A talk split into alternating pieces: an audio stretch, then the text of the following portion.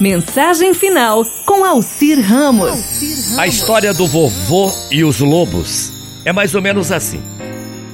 O vovô disse ao seu neto que veio a ele com muita raiva de um amiguinho que lhe havia feito uma injustiça, havia ofendido o netinho. Deixe-me contar-lhe uma história. Eu mesmo, algumas vezes, senti grande ódio daqueles que aprontaram tanto comigo sem qualquer arrependimento daquilo que fizeram. O vovô começou a conversar com o netinho. E o netinho bravo. Todavia, o ódio corrói você, mas não fere o seu inimigo. É o mesmo que você tomar o veneno desejando que seu inimigo morra. É lógico que o prejudicado é você. Lutei muitas vezes contra esses sentimentos. E o netinho já começou a ficar mais calmo e prestando atenção. E o vovô continuou. É como se existissem dois lobos dentro de mim. Um deles é bom e não magoa. Ele vive em harmonia com todos ao redor dele e não se ofende quando não se teve intenção de ofender. Ele só lutará quando for certo fazer isso e da maneira correta. Mas o outro lobo, ah, esse outro é cheio de raiva. Mesmo as pequeninas coisas o lançam num ataque de ira, de fúria. Ele briga com todos o tempo todo, sem qualquer motivo.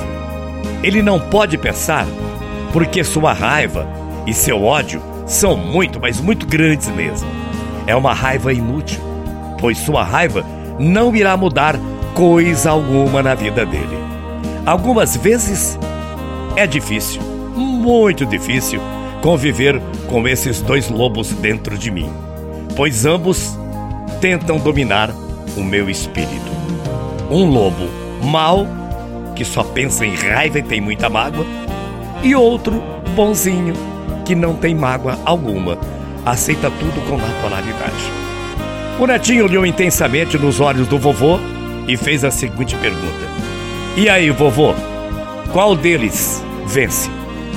O avô deu um sorriso e respondeu bem baixinho no ouvido do seu netinho: Aquele que eu alimento mais frequentemente é o vencedor.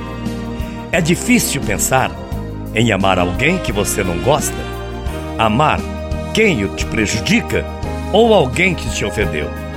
Mas por mais que tentemos ou queiramos a verdade, é que o ódio corrói e muito nosso espírito e somos os maiores prejudicados. Portanto, eu alimento aquele que me faz bem, aquele que me dê carinho e que não tem ódio. Pense em como você pode amar o nosso semelhante, não importando o que ele fez ou qualquer que tenha sido a atitude dele. Afinal, a raiva não leva a nada. E você sabe muito bem que só o amor constrói. Muita paz e muito axé para todo mundo. Amanhã a gente volta.